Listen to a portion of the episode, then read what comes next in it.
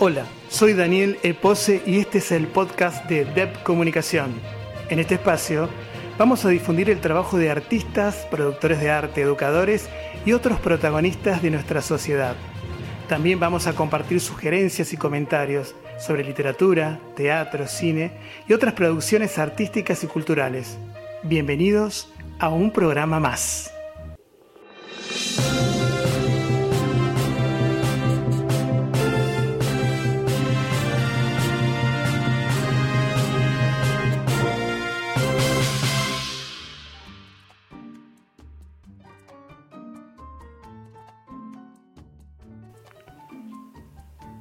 Nos visita Edu Fael, un artista de Malabo, Guinea Ecuatorial, África, quien nos va a sumergir en el territorio de su arte, en ese continente donde es poeta, escritor, músico, cantante.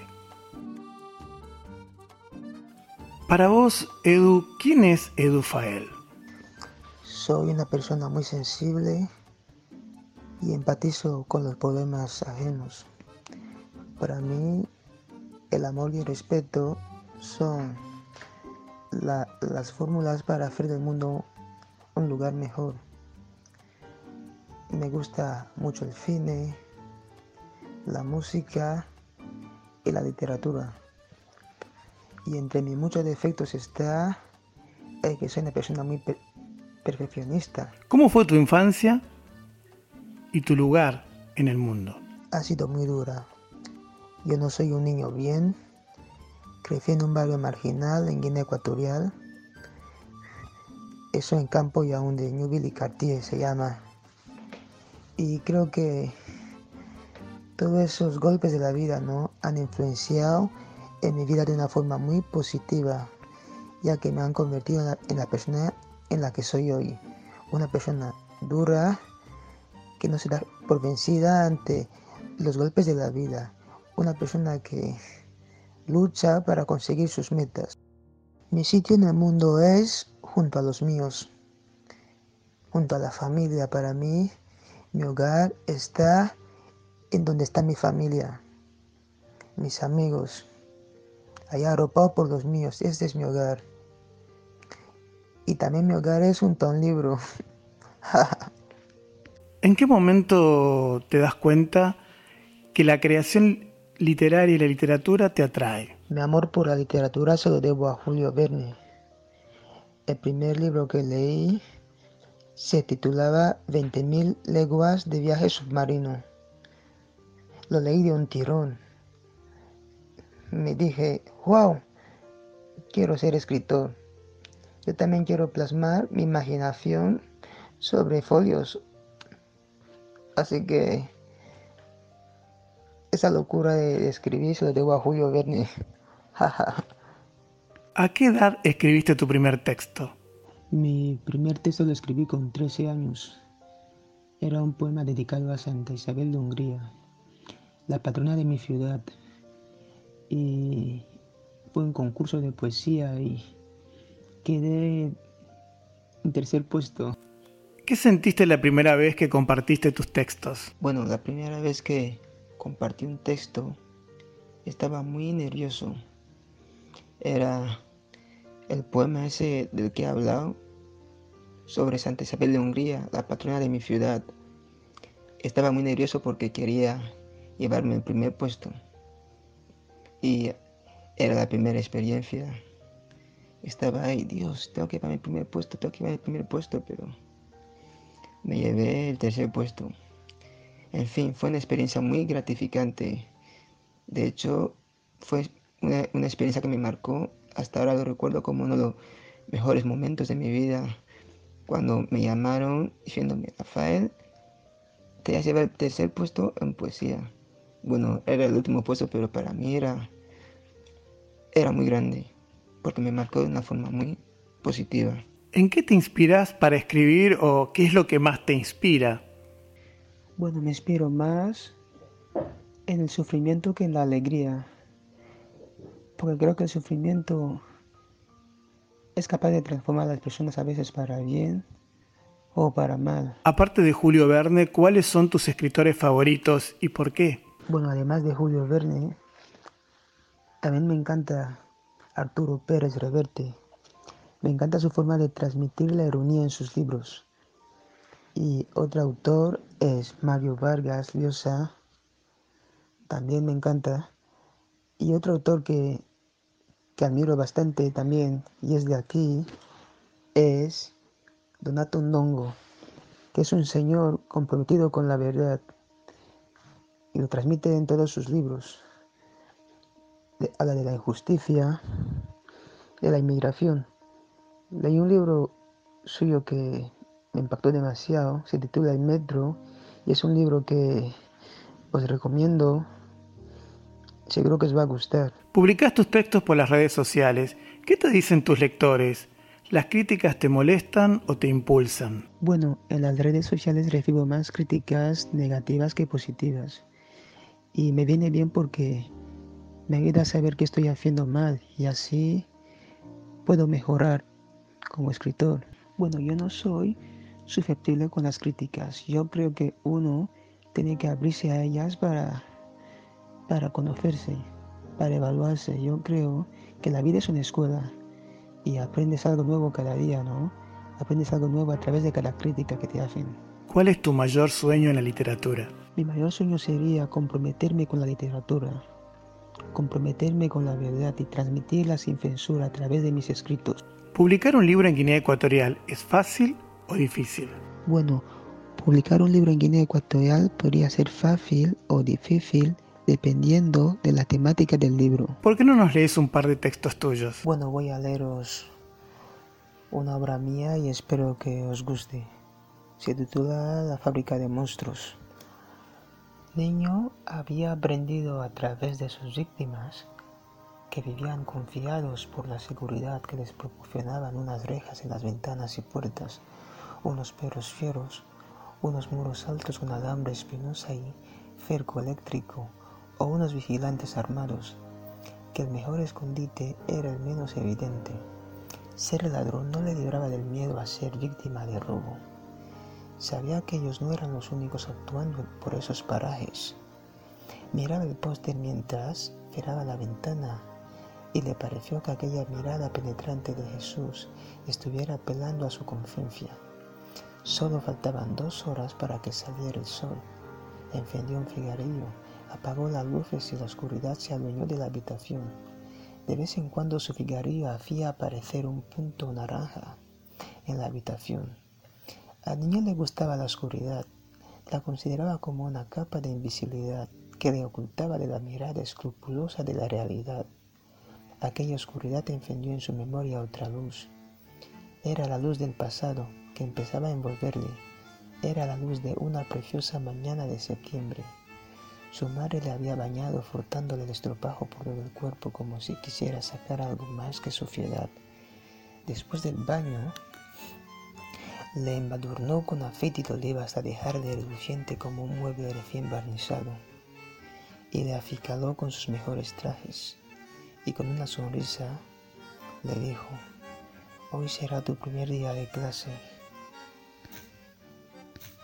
Esta es una de mis obras, es una página de una obra que estoy escribiendo, se titula La fábrica de monstruos.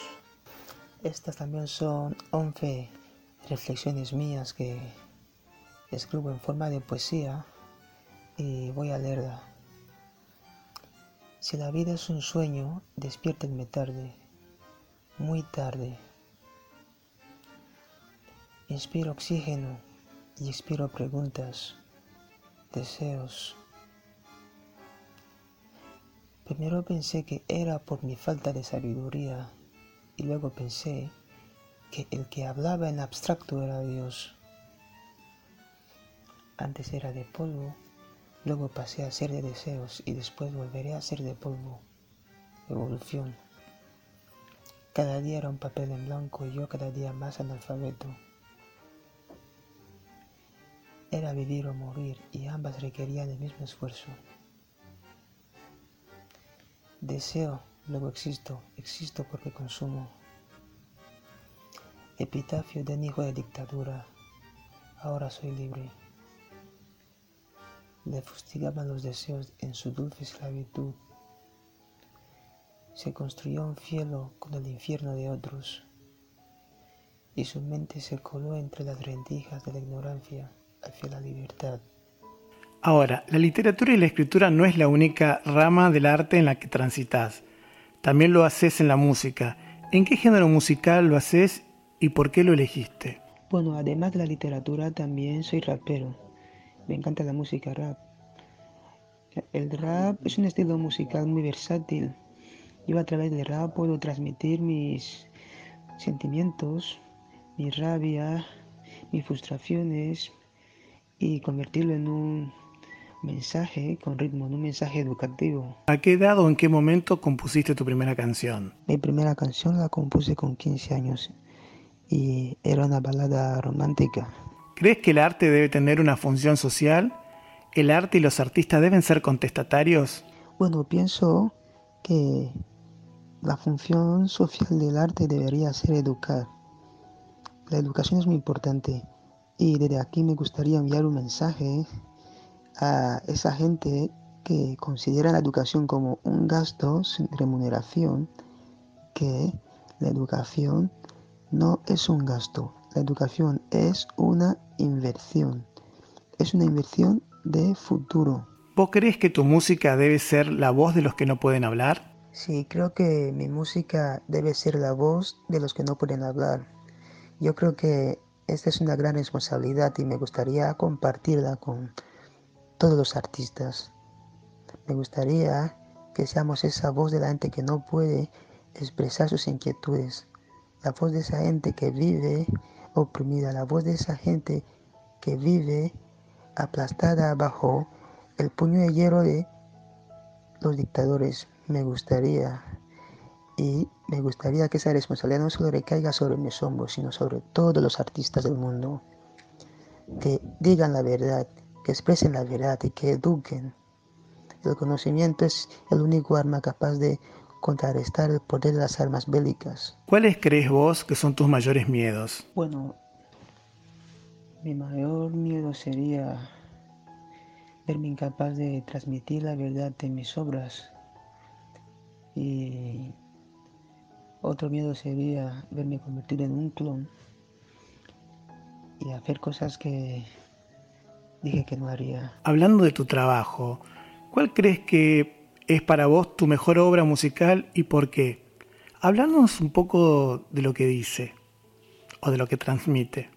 Yo no catalogo mis obras como mejores o peores. Yo no creo que tenga canciones mejores que otras. Yo creo que cada canción mía es única y representa una emoción diferente una emoción que necesitaba exteriorizar, sacarla hacia afuera. Bueno, voy a enviaros un tema mío, se titula Diosa, habla simplemente de sexo y espero que lo disfruten. Eres una diosa, yeah, una diosa, yeah. Quiero perderme en estos ojos que destellan como astros. Perderme en esos labios que me llaman pa' probarlos. Flotar en tu perfume como si fuera una nube. Saborear tu piel como niño saboreando un chuche. Una diosa, diosa, eres una diosa. Y yo soy un mortal hipnotizado con tu belleza. Una diosa, diosa Eres una diosa y yo soy un mortal hipnotizado con tu belleza. Quiero en estos ojos que destellan como astros, perderme en esos labios que me llaman pa probarlos, flotar en tu perfume como si fuera una nube, saborear tu piel como un niño saboreando un chuche. Soy adicto a ti, adicto a esa magia que desprendes. Demos un viaje y exploremos nuevas sensaciones, fundiéndonos en uno. Como el cuerpo y el alma, nuestros cuerpos en fricción. No echan chispas, echan llamas, amor pirómano. Nuestro cuarto es nuestro Guantánamo. Saboreando tu piel brillante y negra, cual el ébano. Si el tiempo es oro, el tiempo junto a ti me hace magnate. No tengo un doble R, pero sí tengo un cohete y combustible. El cielo no es el límite, aquí todo es posible. A las estrellas o la luna, nena, dime dónde. Voy a llevarte a cualquier lugar que te apetezca. Dime al oído que no pare y que te gusta. Diosa, eres una diosa. Y yo soy un mortal hipnotizado con tu belleza. Una diosa, diosa, eres una diosa. Y yo soy un mortal hipnotizado con tu belleza. Estoy perdido en tu laberinto. Tus ojos me tienen cautivo. Eres la mejor prisión. Tus besos y caricias me impiden planear la evasión. Perdido en tu laberinto. Tus ojos me tienen cautivo.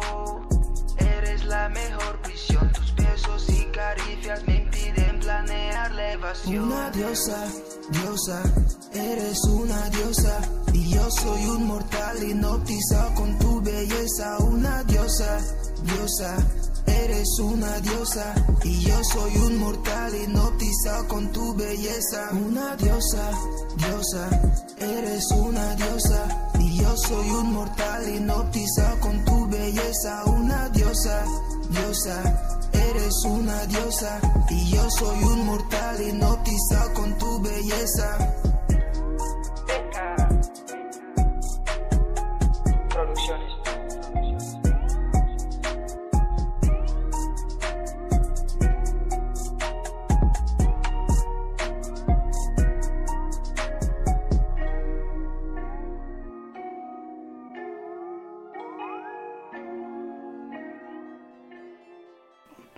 Te damos las gracias por haber estado con nosotros, por haber compartido tu continente, tu territorio, tu arte, aquí en Dep Comunicación y por haber estado con nosotros.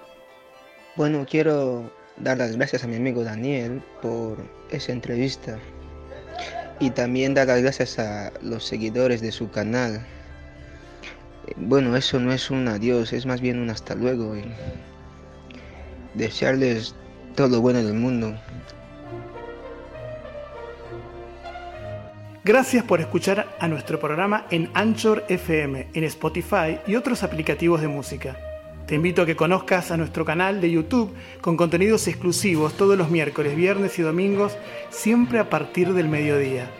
Te invito también a que visites nuestra página web, donde encontrarás una sección con materiales y textos, un blog y todo el resumen de mi trayectoria profesional. Te esperamos. Un abrazo desde DEP Comunicación.